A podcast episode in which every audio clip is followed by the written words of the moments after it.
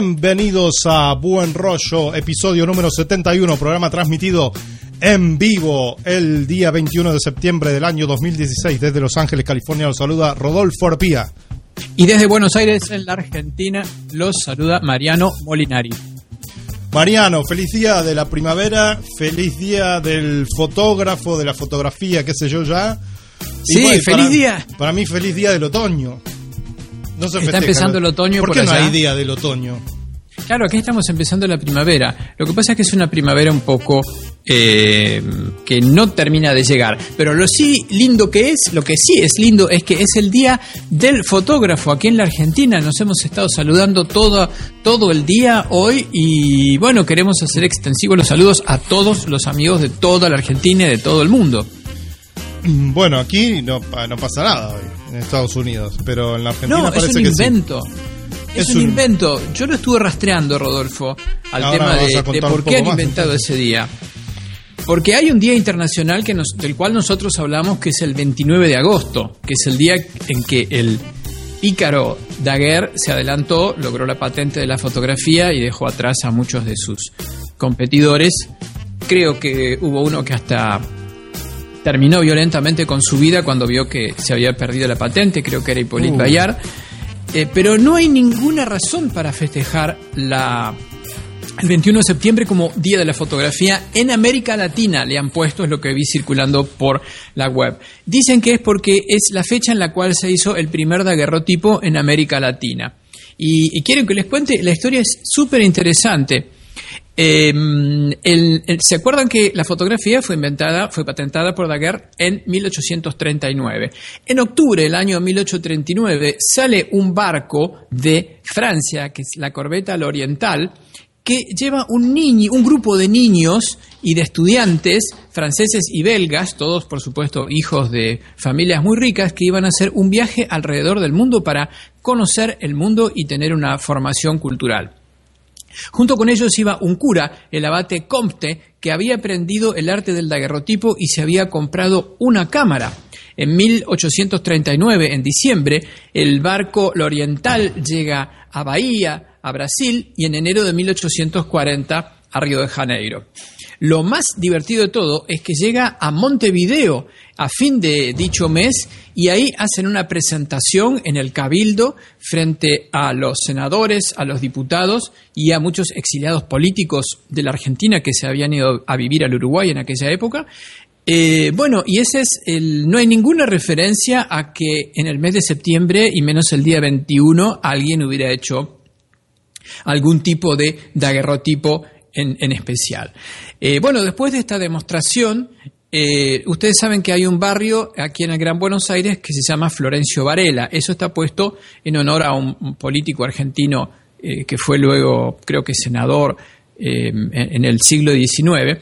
Este Florencio Varela resulta que se interesó por la fotografía eh, a partir de lo que le mostró el padre Comte acá, viajó a Europa, luego a Francia, conoció en 1845 a Daguerre y adquirió una máquina con la cual realizó en Montevideo a sus amigos, muchos daguerrotipos.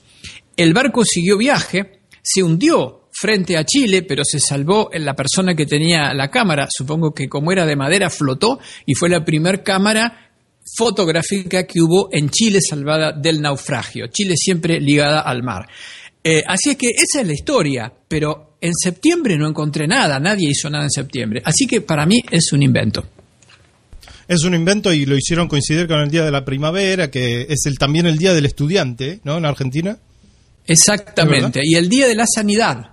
Ah, mira si trabajan en una clínica, yo tengo varios clientes en, ese, en ese negocio y siempre me olvido de que el 21 de septiembre es el, día, de, la sanidad. En una clínica. En una clínica. Pero también estudia y también es fotógrafo. ¿Qué? No, no, me refiero a clientes en el negocio de. No, pero yo digo, si uno vive en Argentina. Todo lo que tiene que ver con la medicina, si uno trabaja. Vive en Argentina y es enfermero, fotógrafo, le gusta la fotografía ¿Qué hace? ¿No trabaja todo el día o no se la pasa? Nada, es estudiante, suponete. Así que es un invento. Para mí lo que quisieron hacer un día fue, eh, alguna empresa tendría que hacer una promoción y dijo, inventemos un día, pongamos el 21 de septiembre, e inventaron esto. Y bueno, Creo que se le ocurrió a alguna de las personas que están en el chat, porque me he enterado que se van a comer hoy a Rosario, los rosarinos. Parece que fue Jesús Gasparroni, que le gusta mucho reunirse con los amigos, están conectados, se van a comer, parece hoy a la canchita de fútbol de Max Pell. Si no lo han invitado, los invito yo. Vayan todos, ya que yo no puedo ir. vayan, vayan, vayan y Se van a, reunir en las canchitas de fútbol de Max Pell allí en Rosario. Así que saludos a todos los amigos de, de Rosario que van a comer, qué sé yo, un asado irán a comer, que van a comer. Hay asado, acá pone Sebastián Más, hoy hay asado. Bueno, entonces les mando este saludo y que lo pasen muy bien. Hay asado en todos lados. Mira, Aníbal Álvarez, en Puerto Madryn nos juntamos todos los colegas a comer también. Bueno, Qué me, bueno eso, me pilla un poco tarde, dijeron los españoles, para tomarme un vuelo para ir para allá, pero con ganas iría. Bueno, que disfruten. Eh, y nada, yo voy a comer solo y me tomo un vino, un Malbec por ahí, argentino y listo. Vamos a hacer un festejo a tu salud. Saludamos a toda la gente que se conecta en vivo en el chat. Eh, aprovechen a dejarnos un pulgarcito hacia arriba, a suscribirse a este canal de YouTube para que no perderse ningún episodio de Buen Rollo. Mariano, vamos a estar haciendo al final del programa, para los españoles que se están conectando, un sorteo, ¿sí? Eh, para todas las personas que se han apuntado a la convención del foro de fotógrafos que tenemos en próximo noviembre por España. Eso es el 29 de noviembre al 1 de diciembre. Eh, todas las personas que se han apuntado a la convención se han inscrito. Vamos a regalar una plaza o una inscripción para el taller de dos días de Jerry Gionis que también tendremos por España. Eso tiene un valor de 400 y pico de euros, Mariano. El gran Jerry Gionis. a sortear entre todos los que se han inscrito a Foro de Fotógrafos España. Exactamente. Así que alguno de ellos se va a ir para Sevilla esto es un taller que va a ser en Sevilla. Tenemos otro en Madrid, pero ya está completo. Así que la plaza que vamos a regalar va a ser para ir a Sevilla. Y si no son de ahí, de paso se pegan una vueltita por, por la ciudad de Sevilla, que es muy, muy linda. Bueno, eso lo hacemos al final eh, del programa. Así que se quedan por aquí. ¿Qué tal, Mariano? Bueno, la noticia de los fotógrafos. esta cámara que me regalaron. Ah, ya eres fotógrafo con esa. Sí, y tiene flash y todo, así que ¿Pero qué? ¿Hace ruido nada más? es, de, es, de, utilería. No, tiene un sensor muy pequeño.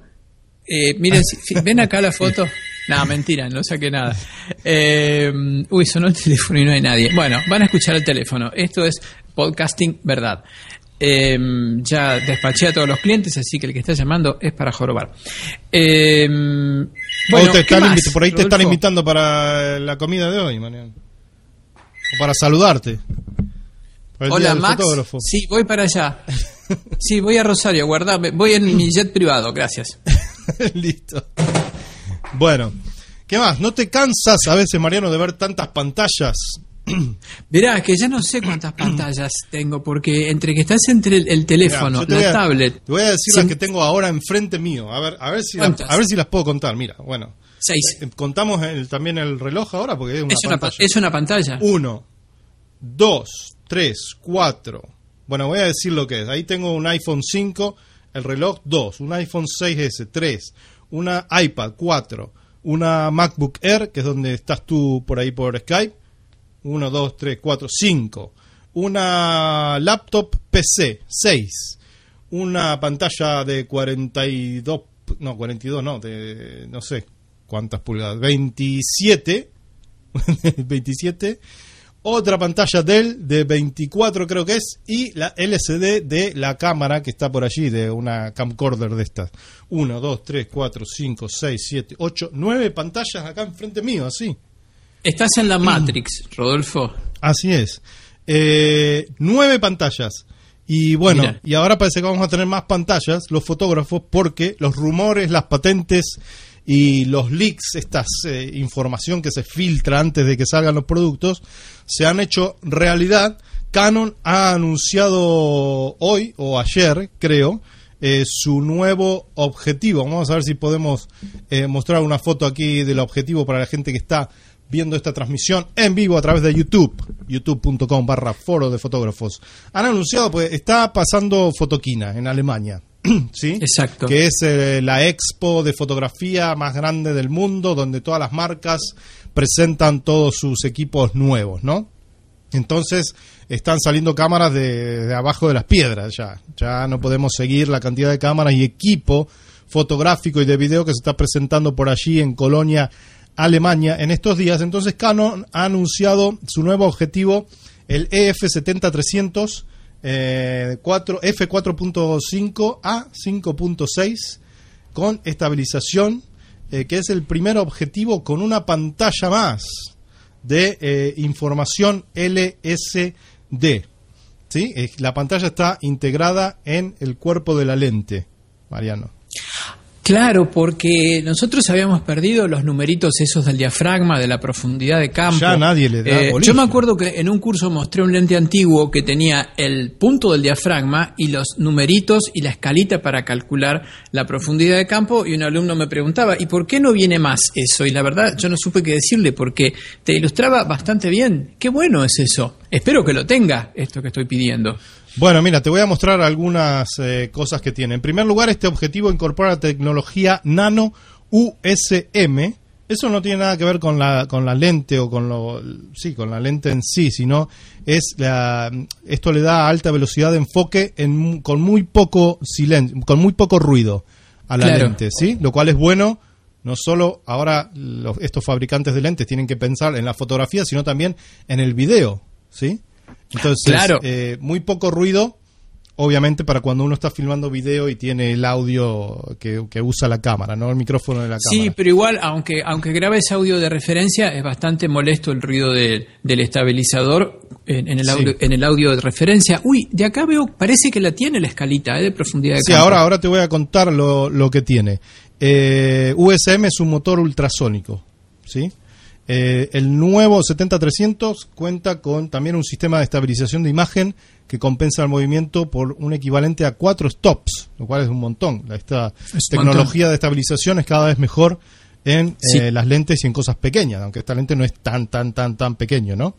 Eh, la, la pantalla de información de la lente está en la base, es la primera que Canon incorpora a una lente, pero esto siguiendo a uno de sus competidores que es Zeiss que ya tienen una pantallita en dos de sus objetivos. En uno de los modos la pantalla muestra una escala de distancia con marcadores de profundidad de campo y mm, lo que algunas eh, ventanas físicas de lentes Canon ya, ya, muestren, bueno, y de otras marcas también, ¿no? Es lo que tú estabas diciendo. Y después tiene un botón para cambiar el modo, o sea, lo que uno puede ver en esta pantallita. Se puede eh, cambiar para ver la distancia focal, o sea, esto es medio una tontería porque se ve lo mismo que estamos viendo arriba, ¿no? Eh, pintado en la lente. Sí. La distancia focal actual. Eh, y lo que es eh, interesante para esto, Mariano, para lo único que sería interesante es que si tú montas esta lente en una cámara de sensor pequeño, o sea, más pequeño, no full frame, entonces te muestra lo que sería el equivalente a 35 milímetros, ¿no? Un detalle Te lo corrige, hace una pequeña cálculo ahí por 1.6, por 1.7, lo que sea, el factor de conversión y eh, te muestra la longitud, la distancia focal eh, corregida. ¿Sí? y eh, si presionamos de nuevo el, el botón, también te muestra si se está moviendo, por ejemplo, si lo tienes en un trípode a la cámara con la lente y necesitas que esté súper bien eh, estabilizado, te muestra si se está moviendo para, para adelante, para los lados, lo que sea, ¿no? Te muestra la Bueno, lindo, lindo, lindo, bien interactivo y la verdad que es eh, bien simpático este sistema, sobre todo si uno quiere estar seguro si, por ejemplo, está colocando lente en 135 milímetros. Yo estoy pensando para qué lo usaría y yo a veces repito fotos a lo largo del tiempo que he hecho hace eh, qué sé yo, eh, seis meses y voy al Lightroom, veo las propiedades del archivo y digo, bueno, esta foto la hice en el estudio con un lente de el lente fijado en 135, bueno, pongo 135 en este display y tengo la misma focal con la que hice la foto en la cual estoy inspirándome en ese momento. Sí, lo que pasa, Mariano, es que yo estaba viendo, a ver si lo podemos ver en la foto. Eh, no le, muestra la escala como la escala que está pintada, no te muestra si es 151. Ah, parece que no, o por lo menos no lo puedo ver en estas imágenes que. Entonces sí es verdad, yo, eh, me acuerdo lo que acabas de decir y es verdad, no te muestra un número fijo, te muestra el dibujito de la escala.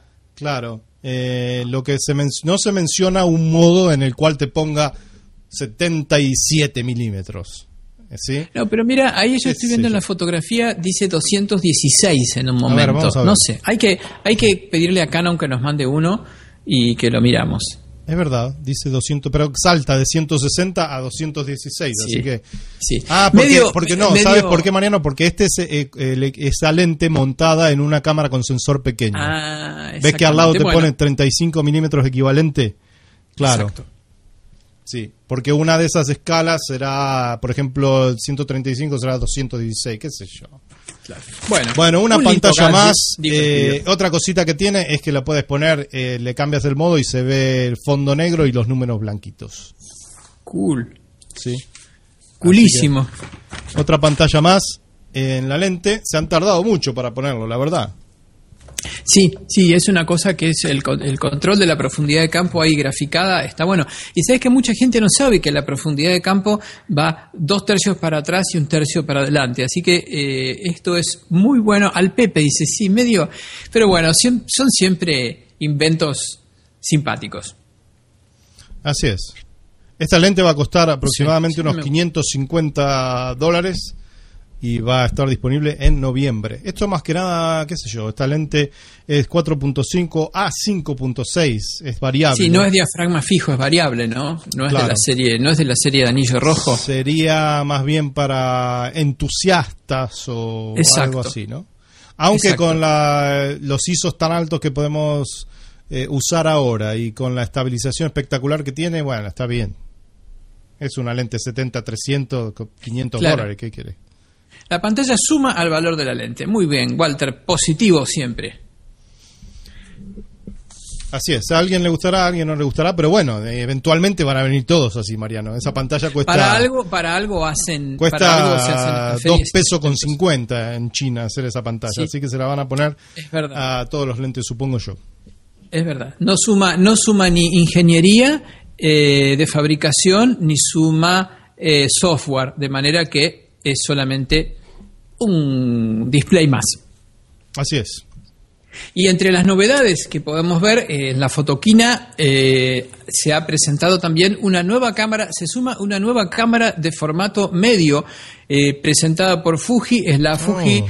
Film GFX505. Sí, pero ahora te, van a regañar, Mariano, porque dice, solo muestras la Fuji, de todas las cámaras que han presentado en Fotoquina no, porque esta la noticia se presentó hace muy, muy poquito. No, de la Hasselblad hablamos en el número, en el episodio pasado de Buen Rollo. Y probablemente la semana que viene tendremos un pequeño informe de un pseudo enviado especial, un amigo nuestro que eh, está en este momento en la fotoquina y ya fue advertido que tiene que empezar a mirar todo con mucho cuidado porque el lunes le vamos a estar haciendo un pequeño reportaje para que nos cuente. Ah, mira, espectacular. Yo tuve oportunidad de estar en la edición anterior, Mariano. Muy bueno. bueno, vamos a ver qué diferencias hay y que nos cuente con sus propios ojos qué es lo que vio. Es nuestro cronista secreto por ahora.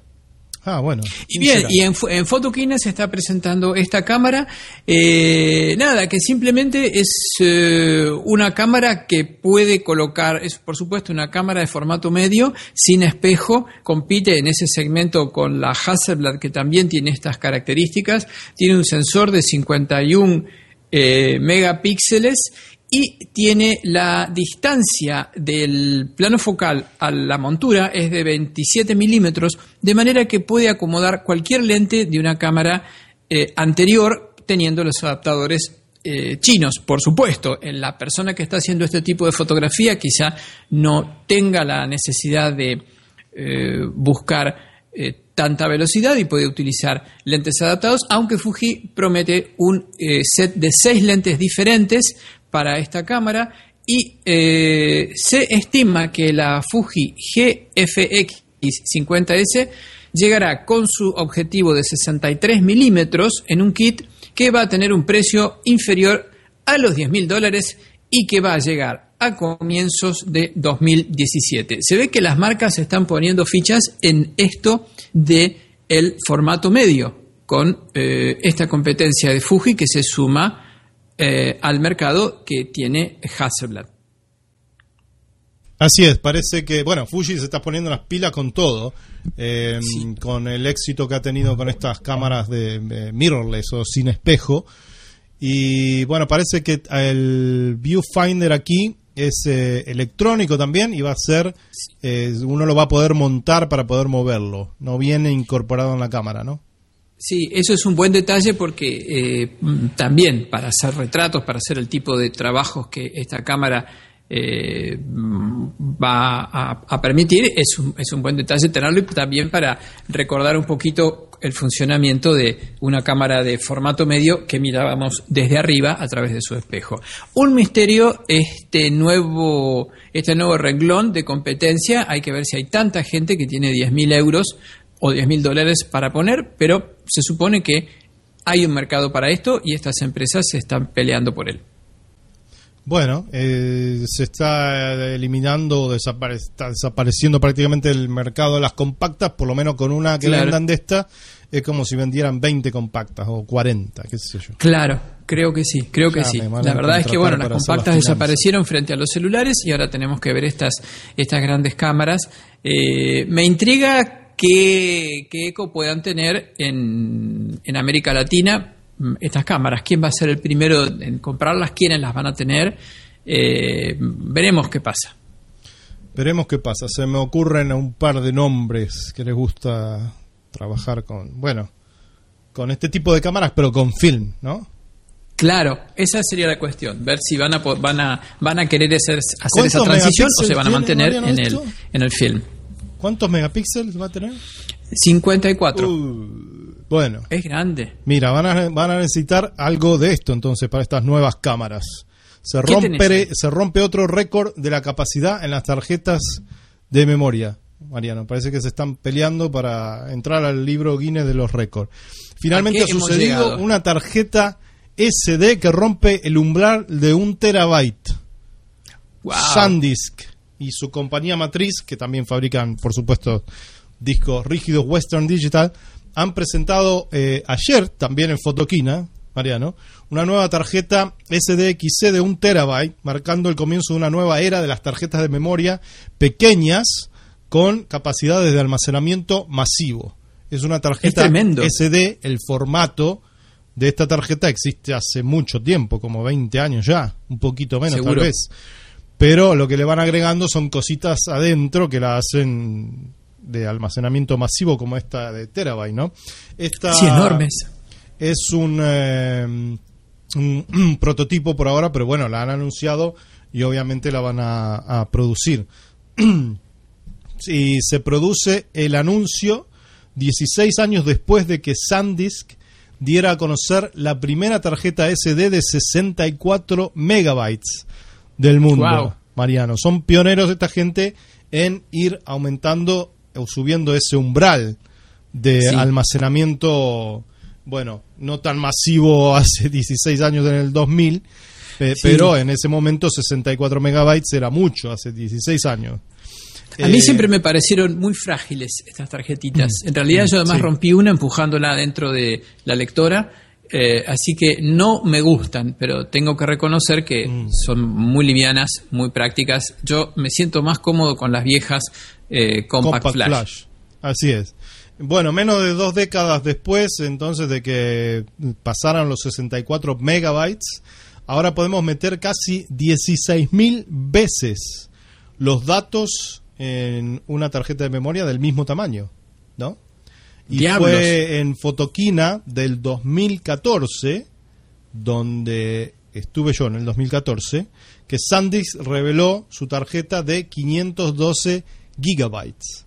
Bien, También quiere decir que en, la, próxima fotoquina van a tener una de 4 terabytes o de 8, depende cómo hagas la progresión. Así es, recordemos que fotoquina se hace cada dos años.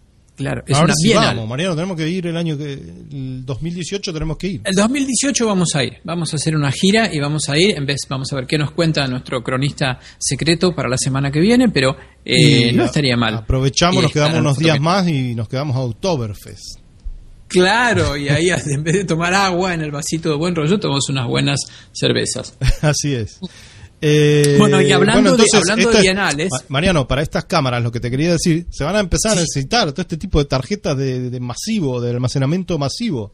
Eh, justamente para eso, Western Digital dice que está produciendo o diseñando estas, estas tarjetas eh, orientados a tecnologías emergentes, tales como las fotos de altísima resolución, como esta cámara que me mostraste vos de Fuji, videos de 4K, de 6K de 8K. También se presentó, Mariano, en Fotoquina, una nueva cámara eh, de, de, de, de, quién? De Samsung, de 6K para video.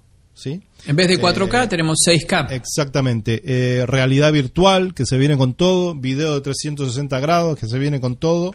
Y también. todo esto hay que archivarlo. Hay que meterlo en algún lado. Y bueno, para eso estas eh, tarjetas. Todavía no sale al mercado, obviamente esta tarjeta es un prototipo, eh, pero mm, si les sirve como referencia, en el 2014, cuando se presentó la tarjeta de 512 gigabytes, eh, tenía un precio de 800 dólares. Así que son bastante... Bastante caras. Me imagino en realidad las cosas van saliendo siempre lo mismo y lo que tienen es, es más capacidad. Claro. Sebastián Más está muy, muy pesimista hoy. No, Sebastián, eh, si, si fuéramos así pesimistas estaríamos en la puerta de una caverna tratando de frotar dos palitos y haciendo un podcast sobre cómo encender fuego. Está sacando fotos con cámaras antiguas, viejas, mecánicas y con film. Exactamente, y con proceso E6 y C41. bueno, y hablando de, de film y de documentales y de bienales, les quiero hacer acordar que hay un, en la otra edición de Buen Rollo hablábamos de eh, el Visa pour l'Image y eh, también tenemos en la Argentina nuestra Bienal de Fotografía Documental. Es un evento muy importante que va a tener lugar en la ciudad de San Miguel de Tucumán eh, de los días 5 al 8 de octubre bajo la temática de la independencia. Habrá exposiciones, mesas de debate, conferencias, talleres, foros de libro de fotografía e invitados especiales internacionales. Y se va a entregar una distinción al fotógrafo mexicano Pedro Meyer, que va a ser el invitado especial y presentará una exposición eh, individual de él y, por supuesto, una conferencia magistral. Así que se comenta que podría estar Pedro Meyer en la Argentina, en la provincia de Tucumán, presentando su muestra en la Bienal que tiene lugar del 5 al 8 de octubre en San Miguel de Tucumán. Los que quieran ver buena fotografía, ya las elecciones están hechas, los participantes eh, ya están elegidos. Eh, fíjense en esta Bienal de Fotografía Documental, que es bien interesante y tiene un nivel realmente internacional y ya va por las varias ediciones. No recuerdo cuál, pero creo que esta es la, la sexta o algo así. ¿Quién organiza esto, Mariano? ¿Algún instituto de Mira, lo organiza en un conjunto de, fotógrafos tucumanos eh, relacionados justamente con la fotografía documental. No es, no hay un evento, no es un evento eh, digamos, comercial por ningún lado, no tiene muestra de equipamiento, no tiene ningún tipo de... Hay un fotógrafo Julio Pantoja, tucumano, eh, que está dentro de los organizadores, y otros destacados fotógrafos documentales que eh, han hecho este evento que es bien importante. Bueno, entonces le mandamos un saludo a los fotógrafos eh, tucumanos también en su día, parte de la Exactamente, exactamente. Saludos a toda la provincia del Tucumán y su bienestar. Que todavía no sabemos de dónde salió, pero bueno, creo, yo creo que lo han inventado ahí por ahí por Rosario al día del fotógrafo.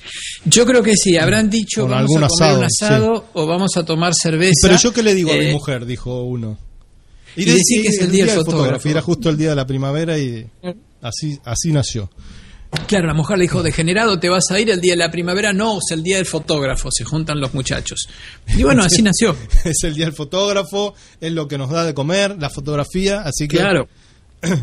hay que cuidar las prioridades. Mira, ahí tengo otro iPad viejo, el iPad 1, 10 pantallas frente mío. Lo acabo de ver, está apagado, pero está ahí.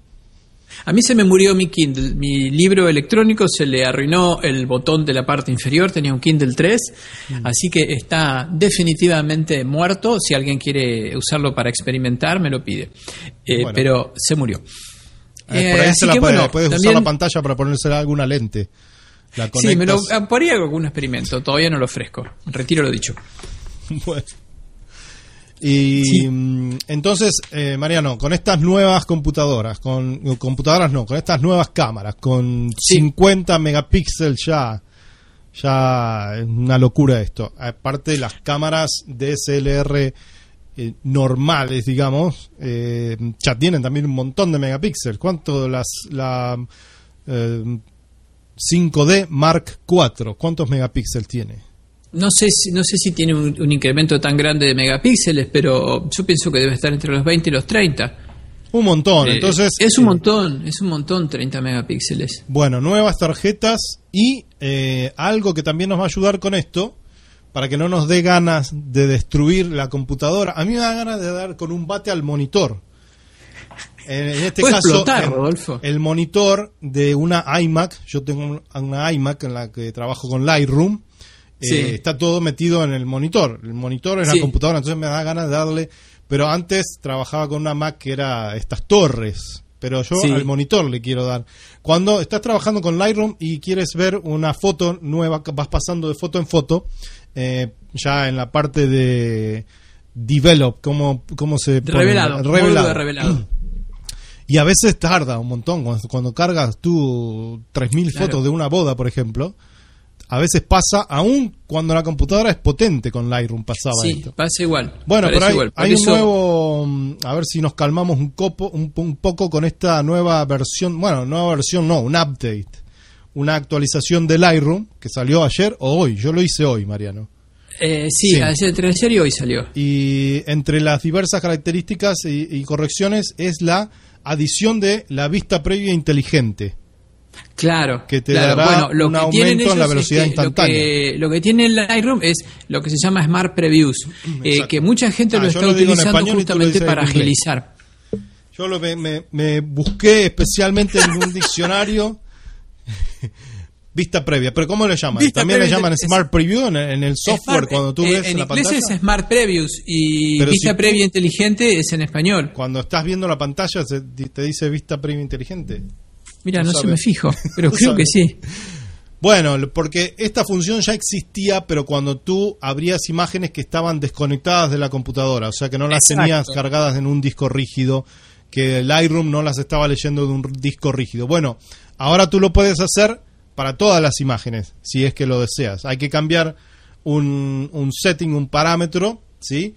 En las preferencias de Lightroom eh, vas a la parte de revelado.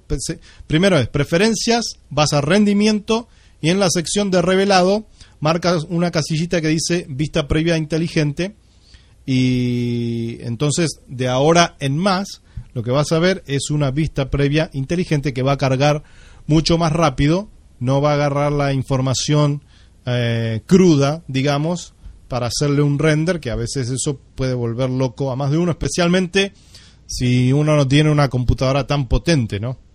Sí, mucha gente lo estaba, de hecho, mucha gente estaba haciendo un, pequeño, un no una pequeña trampita, pero un pequeño arreglo y estaba trabajando igual con vistas previas inteligentes y hacía una especie de, digamos, de falsa desconexión del disco para poder. Ah, pero esos son los eh, hackers. Eso era como una especie de hacker. Ahora lo hicieron oficial y te debe desconectar el disco y vas directamente a las vistas previas inteligentes. Pero sí, mucha gente las estaba, lo estaba haciendo. Eh, y bueno, es una, es una buena, eh, una buena idea porque evidentemente va a agilizar mucho la, edición. Así y está blanqueada la situación.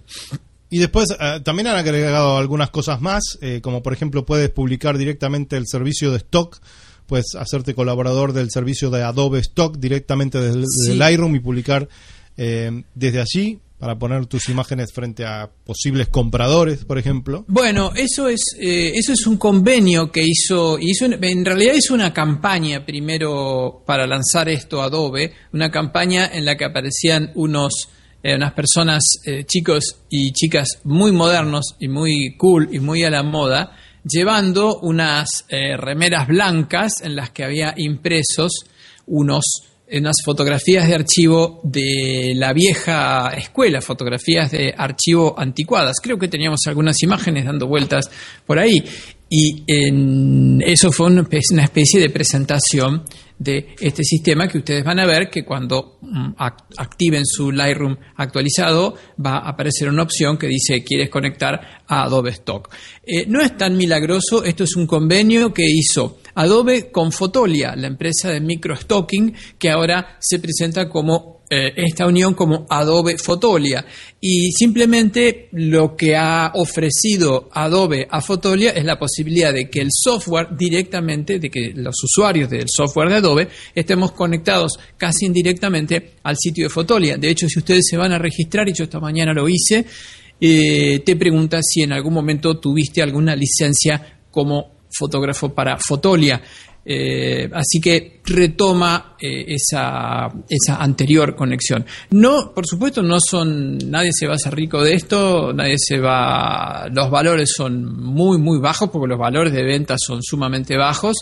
Pero bueno, quien tenga fotografías eh, buenas dando vueltas por allí y no le quiera o no sepa qué eh, destino darles, bueno, las puede arrojar con un clic a su. Exacto, eso, eso es lo bueno, que, eso lo bueno que tiene Mariano. Antes, cuando yo, por ejemplo, ah, te estoy hablando hace 10, no, 15, 16, 17 años atrás, cuando yo hacía fotografía de stock. Vos hiciste eh, fotografía de stock, era, claro. Era muy complicado.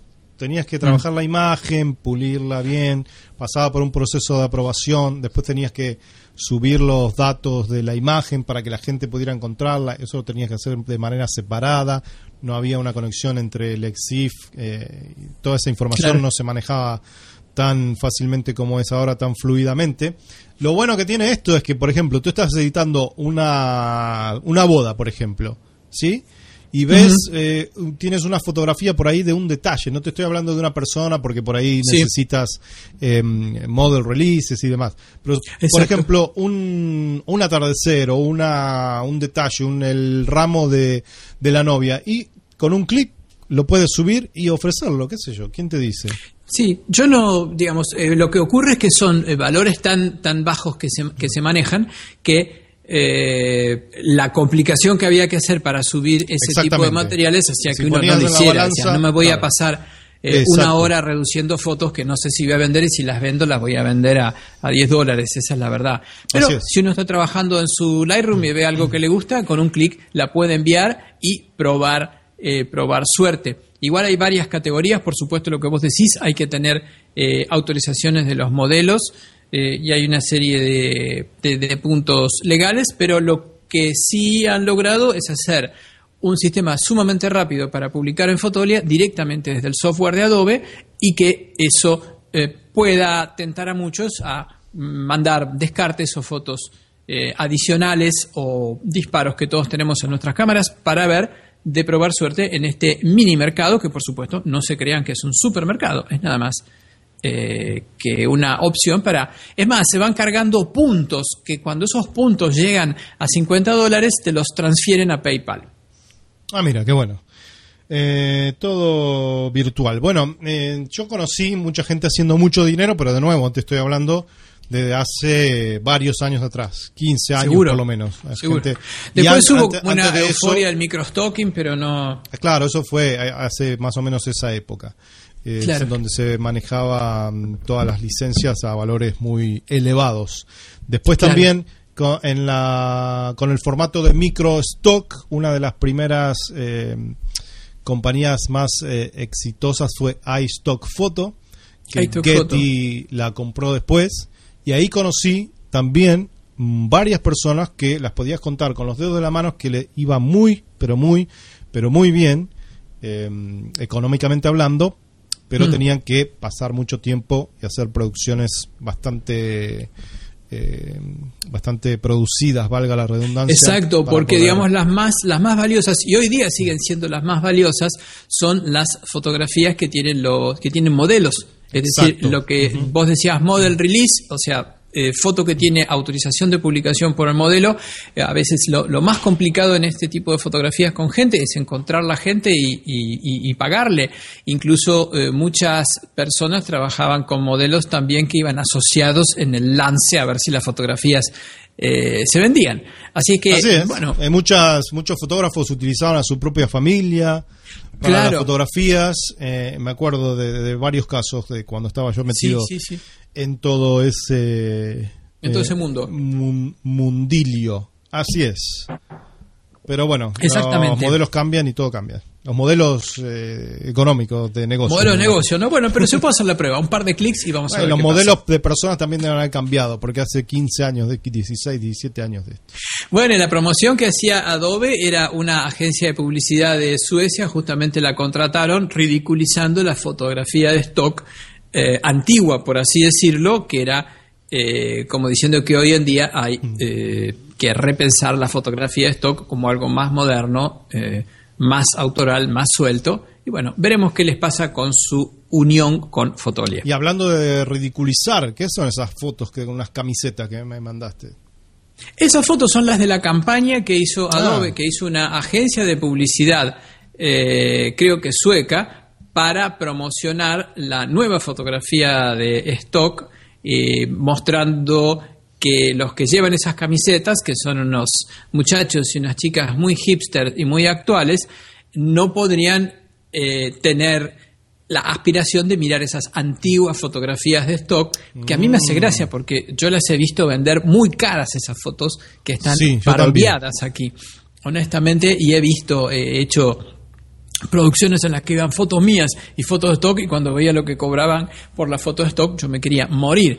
Eh, pero bueno, todo cambia, los tiempos van pasando y eh, la vieja fotografía de stock eh, va muriendo y vamos a ver si existe la posibilidad de hacer otro tipo de, fotografía de stock más actual y más fácil. Bueno, y ahora con las aplicaciones, las apps en los teléfonos, hablábamos la semana pasada en el episodio anterior de Buen Rollo, compañías que están eh, también ofreciendo esto. Y una nueva que salió ahora después de eh, la nueva eh, posibilidad de fotografiar en archivos RAW. ¿sí? En los teléfonos. En los teléfonos, como por ejemplo en el iPhone. ¿sí? Han salido una nueva aplicación, por ejemplo, de 500px, no sé cómo le dirán en español, 500 píxeles de esta plataforma online, Mariano. ¿Cómo, se llama por ahí? Creo que le dicen 500px. Yo hablando con otros fotógrafos le dicen bueno, así. Bueno, 500px tiene una aplicación en la que uno puede capturar, así como en Adobe Lightroom móvil, puede capturar fotografías en formato RAW, DNG y también ofrecerlas directamente. Bueno, todavía no está disponible la opción de ofrecerlas para venderlas en el caso de 500px, pero lo van a hacer muy muy pronto. La aplicación ya la pueden bajar si es que están buscando alguna aplicación nativa o iOS para poder fotografiar en formato RAW DNG. Yo te digo que estoy utilizando bastante eh, Adobe Lightroom Móvil en el iPhone para fotografiar DNG. Mostrábamos en el episodio anterior cómo editar una foto, la verdad que es bastante, bastante bueno lo que se puede hacer. Y yo lo uso específicamente cuando sé que es una situación difícil y quiero tener una buena foto, como por ejemplo con, poca luz. Porque los sensores de los teléfonos no son los mejores. Yo tengo un iPhone 6S, eh, supongo supongo no, lo sé que el, iPhone 7 va a ser mejor, pero eh, no son de lo mejor en, poca iluminación, entonces hago un esfuerzo extra para tomarla en DNG y después eh, editarla un poquito si es que hay que hacerlo, ¿no? Si es que hace falta. Así es, Mariano. Así es. mira, tengo aquí unas fotografías que vengo eh, guardando y nos viene quedando en el tintero de Man de Sally, Mann. claro. ¿Por qué no me cuentas algo así la saco aquí? Te cuento algo de Sally Mann, así las vemos que nos había quedado colgada. En realidad nos quedó colgado del episodio anterior de Buen Rollo en que contábamos la eh, situación que se había vivido por eh, la fotografía de la famosa niña eh, vietnamita que aparecía desnuda que fue censurada por Facebook. Recuerdan ustedes que es una fotografía de la guerra de Vietnam en la que la chica eh, su vestido se prendió fuego, ya se lo logró arrancar. Y bueno, revisábamos esa historia y cómo los sistemas automáticos o semiautomáticos de Facebook habían eh, censurado esa, eh, esa fotografía y también reflexionábamos sobre el hecho de compañías que están legislando sobre nuestras vidas por encima de los gobiernos, es decir, eh, más allá de lo que decida cualquier gobierno, si a Facebook no le gusta, la fotografía no se ve en ningún lugar del mundo. Y entonces eso me trajo a recuerdo una fotógrafa eh, de los Estados Unidos que se llama Sally Mann.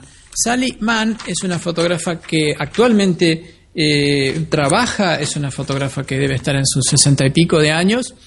Y ella reflejó el mundo de, de su familia y de los niños mostrándolos de una manera muy íntima y muy personal y de un modo en el que eh, quizás hoy sería mal visto o sería casi censurado eh, por, por, por, buena parte del público, fotografías en las que aparecen sus niñas, por ejemplo, son sus propias hijas jugando a, que fuman o bañándose desnudas.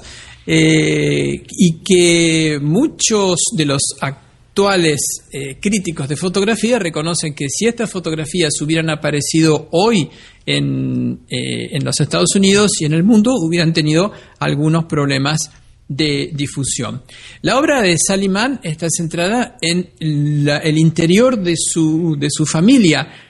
muestra no solamente el crecimiento de sus hijos desde niños hasta adolescentes, sino también eh, la enfermedad de su marido. Su marido pasa a tener una enfermedad muscular bastante grave y también lo va documentando y eh, bueno, hace pensar un poco los límites de mostrar lo privado y hacerlo público y la aceptación que puede tener eh, la, esa fotografía hoy, hoy en día. Acá pone, la fotografía no se vería en sus códigos, sigue existiendo bueno, ahí no entiendo bien, en miles de sitios. Seguro que siguen existiendo, pero eh, hay otro fotógrafo que se llama Jock Sturges, que también hacía un tipo de fotografía, quizá iba un paso más allá en el, en el erotismo y continuó su, su carrera en Francia porque eh, fue muy censurado, incluso eh, tuvo acusaciones, el FBI allanó su estudio y entonces decidió continuar trabajando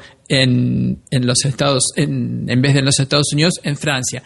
Digo esto para ver imágenes que a veces nos parecen controvertidas y que en un momento, hoy en día, publicar eh, una foto de un niño fumando es casi inaceptable. Y en ese momento Mann lo hace como un registro interno de la vida de, su familia. Ella después pasa a trabajar con procesos alternativos, como el proceso alcolodión, que es trabajar con emulsiones húmedas.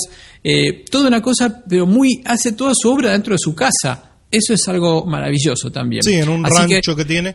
Eh, justamente acabo de ver un documental que, por lo menos aquí en los Estados Unidos, está disponible en Netflix, que se llama What Remains, que es del año del 2005, donde se muestra un poco todo esto que tú mencionas. Mariano, bastante interesante. Si lo quieren ver, búsquenlo en Netflix. Por lo menos aquí en los Estados Unidos está disponible en Netflix. Eso ya saben que dependiendo del país donde entren, eh, cambia, ¿no? Pero por ahí lo pueden ver por ahí, se llama What Remains o algo así, traducido sería lo que queda o algo así. Exacto, y lo que hizo Salimán fue eh, inspirarse. ella cuenta que se inspiró en lo que tenía a su alrededor, en su casa, en los niños, en la familia y en el patio del fondo de su casa, y que nunca se inspiró en ninguna otra cosa y que lo utilizó eh, todos esos elementos para mostrar ideas más profundas acerca de la vida que eh, un simple registro cotidiano. Así que buena fotografía, bien interesante para ver. Eh, sin excusa, sin, excusa, Salimán. Dice que nunca necesitó salir de su casa o de donde esté para hacer arte. ¿sí? Y nosotros a veces, uh, ahora yo si quiero sacar una foto buena voy a tener que irme a la India, qué sé yo. claro. Esas son excusas y limitaciones que nos ponemos nada más. Sí, sí, sí, son, eh, son fotos hechas en el fondo de la casa y aparte a veces la casa está toda desordenada, los chicos están mm. eh, corriendo por, por, el techo y bueno, y son unas fotografías eh, maravillosas, así que si pueden, véanla, Sally Mann con dos Ns, la buscan en Google, no ahora por supuesto, sino cuando termine Buen Rollo. Cuando termine esto. Buen rollo, buen rollo, buen rollo. Ustedes hacen las preguntas, nosotros las contestamos. Esto es el ping-pong de preguntas y respuestas. Bueno, Mariano las contesta, porque yo. No sé, ojo, por ahí viene algo. Esto es un azar. Esto es un azar. Hay un disparador que dispara preguntas y puede ser. No sé, hay una que la vamos a contestar a dúo y con dos respuestas diferentes, controvertidas. ¿Cuál? ¿Cuál? ¿Cuál es esa? La ah. del programa para hacer los slideshows. Ah, e incluso algunos oyentes también pueden, pueden contarnos. Buen rollo, Yo tengo mi opinión formada. Nos está interrumpiendo acá nuestro amigo. Nuestro amigo Silvio. ¿Quién hizo esto? Ustedes saben que esto lo regaló un oyente. Este, este, este separador lo hizo un oyente y lo mandó de regalo. Y nunca supimos quién es. Si lo está escuchando, lo seguimos usando y te lo agradecemos mucho.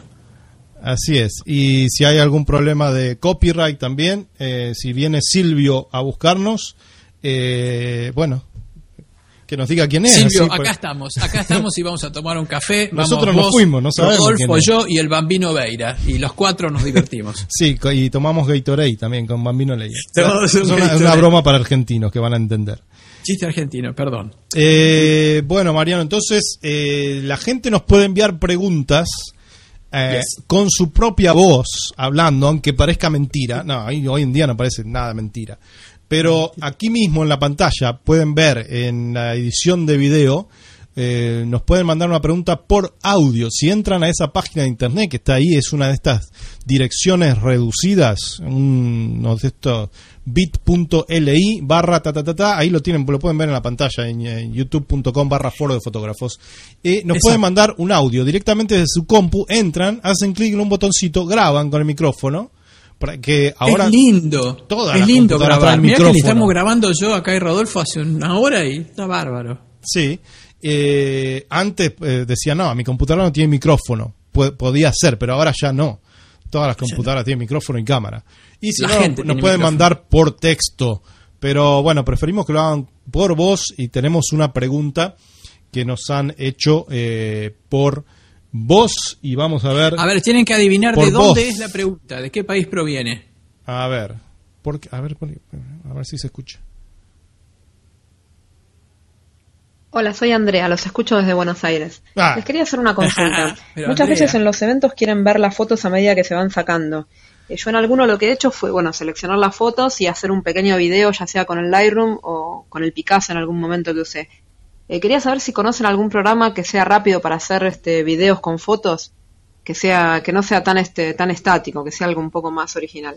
Gracias, que anden bien y gracias por todo. Chao con un poco más de onda. Bueno, te arruinó ahí la jugarreta que tenía María, me dijo que era de Buenos Aires. Y sí, pero a la primera, a la primera palabrita uno ya dice, esta chica es de Argentina y es de Buenos Aires. Eso es el acento de Buenos Aires. Así es.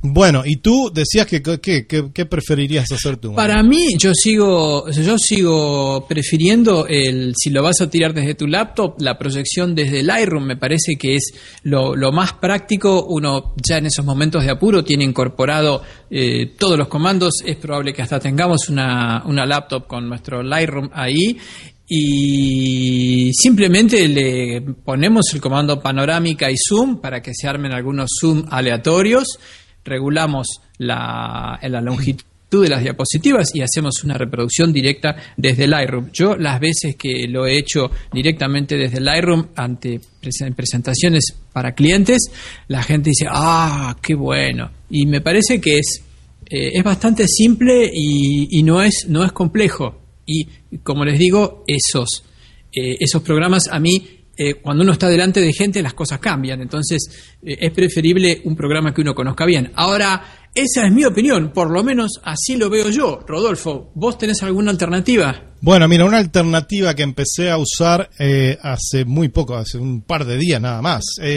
Sabes que GoPro acaba de lanzar un montón de nuevos productos y cosas nuevas.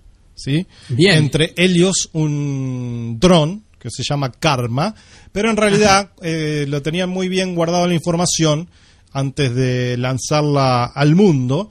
Y Karma es un sistema, más bien es mucho más que un dron, es un sistema para poder hacer y compartir el contenido que uno captura con las cámaras GoPro y demás de una manera más fácil. Y una parte de ese sistema es una app eh, una aplicación y un programa que va a salir también para eh, las computadoras de escritorio que se llama Quick. Aquí en un despliegue técnico impresionante estamos compartiendo nuestra la pantalla de mi teléfono y vamos a abrir esta aplicación que se llama Quick, Q-U-I-K.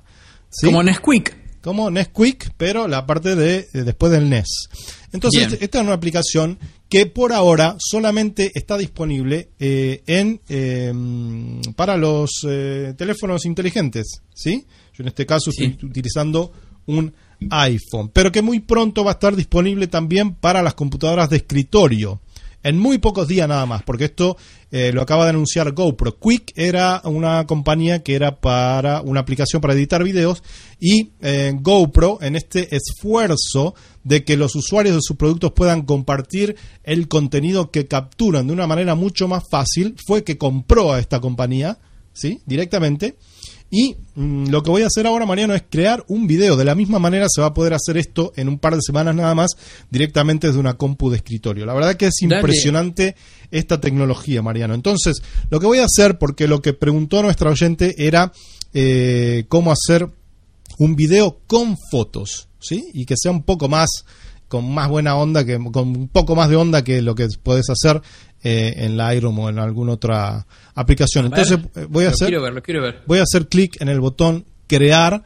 Vamos a buscar un álbum aquí que sea solo de fotografías, por ejemplo, mis fotografías de Instagram, ¿sí? Bien. Y ahora lo que hago es simplemente tocar cada foto y seleccionarlas, todas las que quiera. Si a una, mira, si a una no la quiero poner, esta que dice vino toro no la voy a poner, por ejemplo, esta de un pastel que no me gusta, Acá está Bruno Espeche, que tampoco me gusta. No, sí, Bruno siempre lo, vamos, lo, vamos, a poner con su motocicleta. Una fotografía de Berlín, una fotografía aquí de, de una estatua de Nadia Comaneci en Los Ángeles. ¿Sabes quién es Nadia Comaneci, no? Sí, era la gimnasta, ¿no? Así o tenista. Gimnasta, ¿no? Gimnasta. ¿Y sabes quién es el, el, novio de Nadia, Nadia Comaneci? Mm. nadie lo conoce. No, nadie lo conoce. Muy bueno, programa de humor también. ¿eh? Estamos afiladísimos. Un chiste, malísimo. Bueno, escúchame, eh, y yo estoy acá, estoy instalando el Quick en el, mi teléfono Android, así que ah, también está disponible para el Android. Mira, aquí tenemos una foto también de Los Ángeles de un mural espectacular de eh, nuestro amigo Anthony Quinn, que en realidad se llamaba Rodolfo Quinn. Bueno, sí, listo, he seleccionado varias fotografías que tengo aquí en Instagram y lo que voy a hacer ahora, Mariano, es simplemente hacer clic en OK. ¿Y cuánto voy a tardar para editar este video, Mariano? no sé, tené cuidado porque se pierde mucho tiempo con los renders, se pierde mucho tiempo con los efectos. está hecho. Si vos tratás de... ¿Ya está? Ya está, mira. Diablos. ¿Qué te parece? Bien. Bueno, y esto tiene una música que no podemos escuchar porque no he, no he conectado el, el, teléfono a la consola, pero tiene una música que, eh, y esto va, se está eh, reproduciendo el video al compás de la música que lo acompaña. Bueno, eso también lo tiene Premiere, ¿eh? tiene una opción, lo tiene, perdón, Premiere, lo tiene Lightroom, tiene la opción de sincronizar con los beats de la música, con los golpes de la música. Vamos a ver si puedo conectar. Si ustedes lo prueban, lo van a ver. Obviamente en los eventos a veces no, no, no se puede porque está la música del evento, se complica, pero se puede hacer.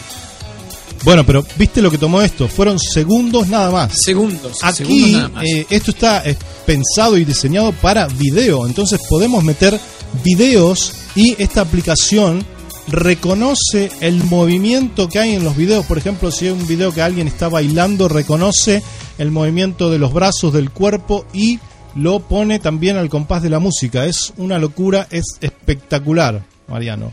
Y por supuesto que... Cuidado los editores, ¿eh? Se quedan sin trabajo. Sí, eh, uno puede seleccionar diferentes eh, estilos aquí que van a cambiar la música y demás. Uno puede poner su propia música, uno puede elegir su propia música y cambiar varias cosas. ¿Ves?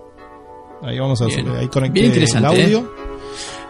Bueno, para los que querían tutoriales online eh, en vivo, eh, la semana pasada teníamos un mensaje de alguien que pedía que era un mensaje hablado, que nos pedía eh, que mostráramos más software en vivo. Estamos buscando estas opciones y como ven, tú lo pides, tú lo tienes. Bueno, una, bueno Está muy bueno, yo lo hice, lo he probado con video y la verdad es que es espectacular. Eh, vamos a cerrar esto. ¿Quieres que te muestre de video en un segundo? Dale, dale, vamos a Salimos de. Vamos a ver, vamos a ver si tengo algún video aquí. Estuve en la fiesta de la cerveza, Mariano, pero tenemos que ir a Alemania. Estuve en una aquí local. Eh, vamos a elegir un video de 45 segundos, otro de un minuto, otro de por aquí. Vamos a poner un insecto entre medio que no tiene nada que ver con la fiesta de la cerveza. Y esto por aquí. Hacemos clic en eh, OK y en segundos nada. Mira, ya está. Ya está. Diablos. Ya está, un video editado, mira.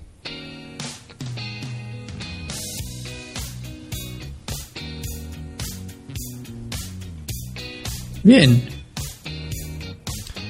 Podemos cambiar de, de formato aquí con unos presets que tiene. Acá me está eh, ofreciendo agregar, agregar, un título al principio, agregar un título de introducción. Se puede agregar títulos, se puede cambiar el formato para hacerlo cuadrado, se puede cambiar, por ejemplo, la duración. Digamos que yo quiero este video para Instagram y lo quiero compartir en Instagram inmediatamente. Entonces le bajo a menos de un minuto, incluso ahí te pone, si se puede ver, un eh, gráfico de Instagram, un logo, ¿sí? perfecto para Instagram, me dice. Entonces le hago clic en OK y me va a cambiar la duración a un minuto o menos, o lo que yo quiera. ¿Sí? Así que espectacular. Vamos a salir ahora. Espectacular, espectacular. La verdad que quedé encantado con eh, esta aplicación eh, en un esfuerzo importantísimo de GoPro por hacer que eh, los usuarios de su producto compartan los lo que capturan eh, más fácilmente, ¿no? La verdad que lo han logrado, lo han logrado. Si todas estas cosas funcionan también, lo han logrado. Una de las eh, cosas eh, nuevas, productos nuevos que han anunciado es un lector, en realidad, es básicamente un lector de una que lee las tarjetas de micro SD que traen las, las cámaras nuevas para poder pasar los archivos directamente de una GoPro, saca la tarjeta, lo pones en este lector, lo pasas al teléfono a través de un lector de tarjeta que es mucho más rápido. Ahora lo puedes hacer, pero a través de una aplicación de manera inalámbrica al ser los archivos tan grandes, al ser la capacidad de estas cámaras GoPro de capturar en 4K los archivos tan grandes, se hace un poco lento y difícil, aparte de que consume mucha batería en el, en el teléfono, ¿no? Entonces, Aquí nos pregunta Carlos Ramírez de Arellano, ¿podéis repetir el nombre de la app? Se llama, se llama Quick. Q Quick. U I K. Q. Claro, no es como Nesquik, yo me equivoqué, porque Nesquik tenía una C dando vueltas, ¿no? Cuando yo era chiquito tomaba Nesquik. Bueno, cuando tú eras chico, esta no tiene la C, es solamente Quick así. Nesquik. Eh, ahí está, ahí la puse en el chat. La gente que está en vivo puede ver el chat también. Entonces, eh, tú puedes agarrar los archivos de la GoPro. Esto es realmente lo que le faltaba a GoPro y la razón por la cual a veces uno no, no usa tanto, ¿no? Pero estimo que va a ser muy bueno porque uno puede agarrar, al crearse los videos instantáneamente. Mariano. Claro. Automáticamente, al compás de la música. Se crean solos. Uno puede compartir esto muy fácil. Yo lo voy a usar cuando todas estas eh, cositas salgan a la venta, que todavía anuncian todo, pero eso es lo que pasa ahora, que se anuncia todo y uno no puede comprar. Los anuncios son, sí, los anuncios son para ver si el producto pica y después lo fabrican, ¿no? Bueno, estos ya están fabricados. Van a empezar a vender eh, en octubre, el mes que viene. Exacto. Eh, así que bueno. como pueden ver, una cantidad de cosas impresionantes y uno cuando ve esto se pone a pensar, bueno, entonces, ¿qué voy a tener que hacer yo para sorprender a la gente, ¿no? Eh, como, como fotógrafo o como productor de imágenes, porque eh, esto la gente ya lo tiene. Entonces, podía ser una especie de brujería hace unos años hacer un, un video compilando fotografías, que está bueno hacerlo, pero hay que pensar qué es lo que está dentro de la percepción de la gente y cómo la gente eh, percibe estas cosas en frente a nuestros servicios, ¿verdad?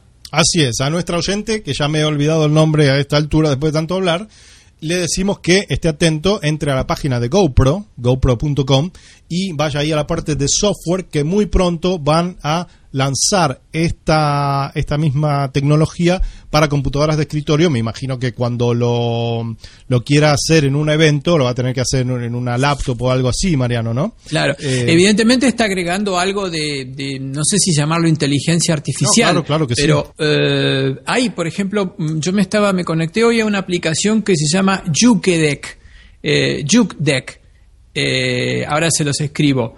Y es una aplicación que permite hacer músicas a medida. La verdad es que las músicas son bastante estándar, pero lo que tiene es que a veces uno tiene un clip que dura, eh, por ejemplo, 30 segundos, 20 segundos, un minuto, 5 minutos, y no tiene ganas de estar editando el video y tratando de hacer una introducción y un final. Esta aplicación, Juke permite en forma gratuita eh, crear videos, eh, audio para los videos con el tiempo a medida y si ustedes quieren fundirlo con un video que tengan en su computadora y compartirlo en las redes sociales. Y yo lo estuve probando y sí, puedes hacer un video de un minuto 28 segundos con música de un minuto 28 segundos, con su introducción, su medio y su eh, final.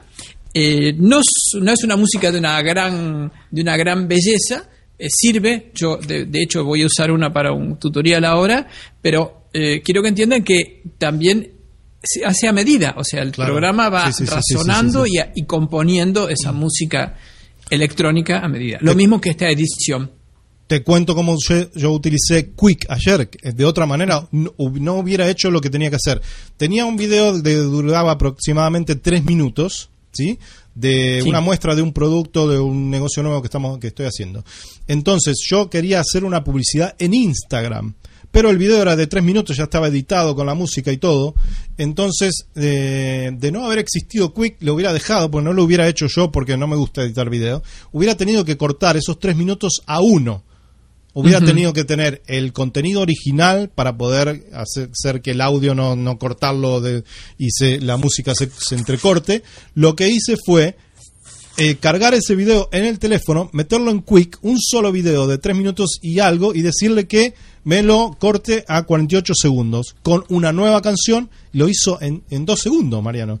Y lo pude utilizar directamente para una publicidad de Instagram. Así que muy bueno eh, todo esto. ¿Teníamos otra pregunta, Mariano? Sí, hay que ver cuándo, perdón, es que se me ocurre esto porque la verdad que es un tema muy interesante. ¿Cuándo estas eh, situaciones, estas cosas con inteligencia más o menos agregada también entren a los, a los programas profesionales? Porque ahora lo que se está viendo es, antes teníamos para las aplicaciones populares derivaciones de los programas Super Pro y ahora es al revés. Al revés. Se desarrollan estas cosas en aplicaciones muy populares y después que funcionan, digamos, la verdad, siete puntos, pero después los programadores tienen que hacer lo que funcionen 10 puntos para que entre en un programa como Premiere como o como el reconocimiento de cara, por ejemplo.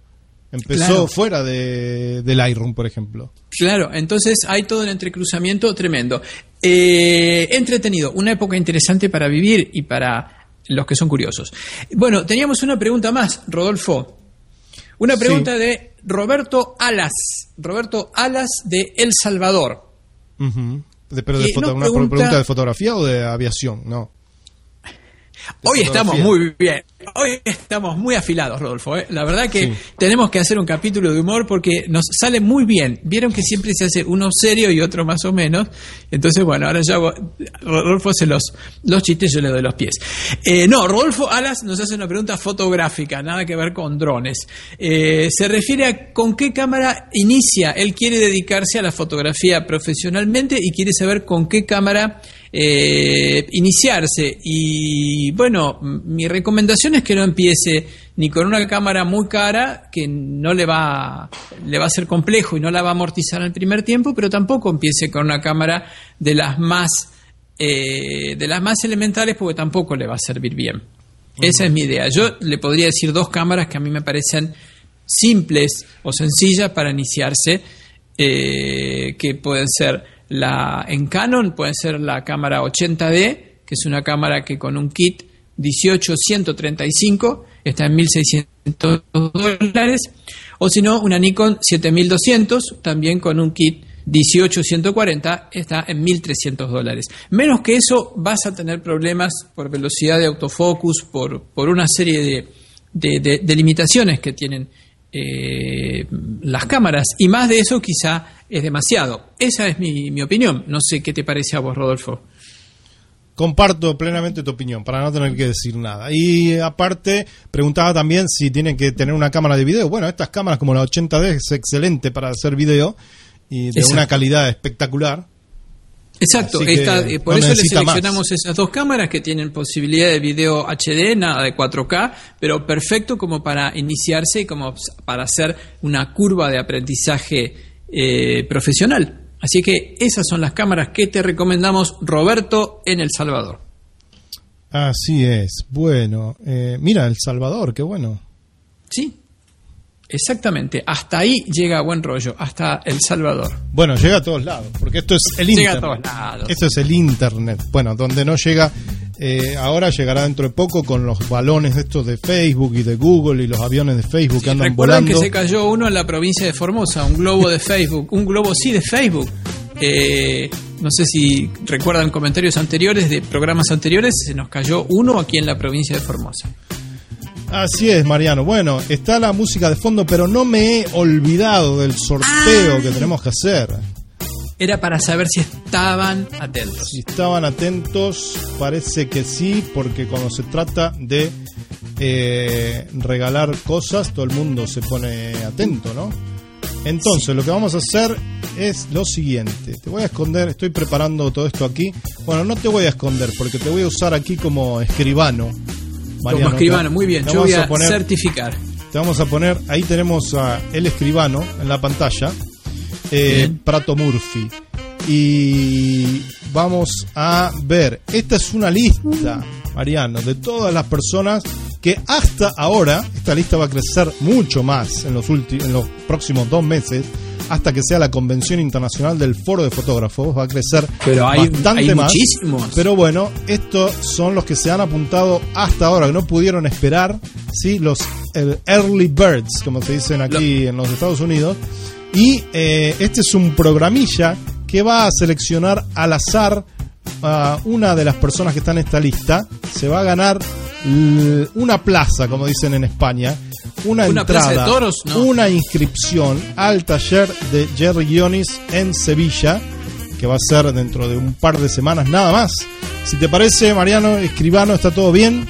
Ponemos a funcionar esto. Veo un montón de nombres españoles y son muchos, son muchos, así que se ve que es un evento que viene muy, muy pedido. Le damos entonces, le damos. Dale sin vergüenza. Ahí va. A ver quién se lleva un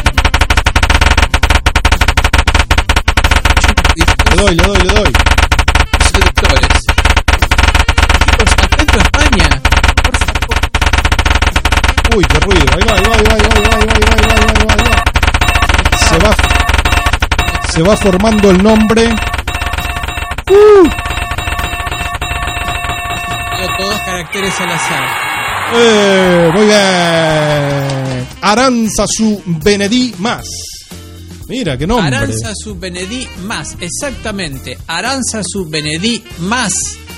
Es que la ganadora, Maneo, que es su nombre. Aranzazu creo que es niña, chicos, corríjanos desde España, por favor. Auxilio peninsular. Aranzazu creo que es nombre de niña, eh, pero bien, niña o niño se ha hecho acreedora a un premio que vale muchos euros, Rodolfo. ¿Cuánto vale esto en euros? no tengas vergüenza y decilo. No, eso vale 399 euros más IVA, que son 482, una cosa así.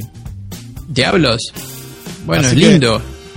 así es, un buen premio, eh, una plaza para el taller de Jerry Guionis, que quienes viven debajo de una piedra, Jerry Guionis es uno de los eh, instructores de fotografía, más que nada de bodas, más importantes de este planeta.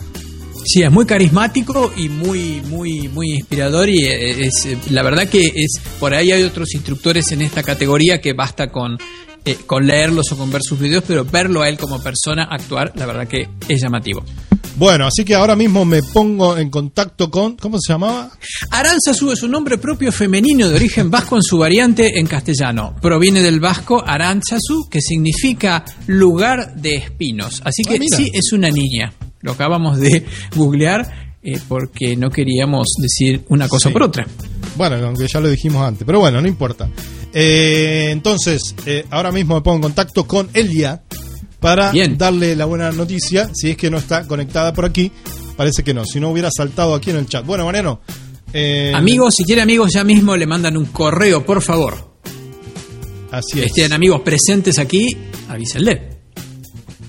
Así es. Y entonces nos vemos sin más. No, con, bueno, con más, porque está Seba más también. Uy, no, no, no, esto es muy bueno. Esto es stand-up Nos vemos puro. con más, con voy ella a y con que él. preparar mucho la semana que viene, ¿eh? Con la semana pasada. Se viene el eco para decir. Chau, chau, chau, chau. Adiós, adiós, adiós, adiós.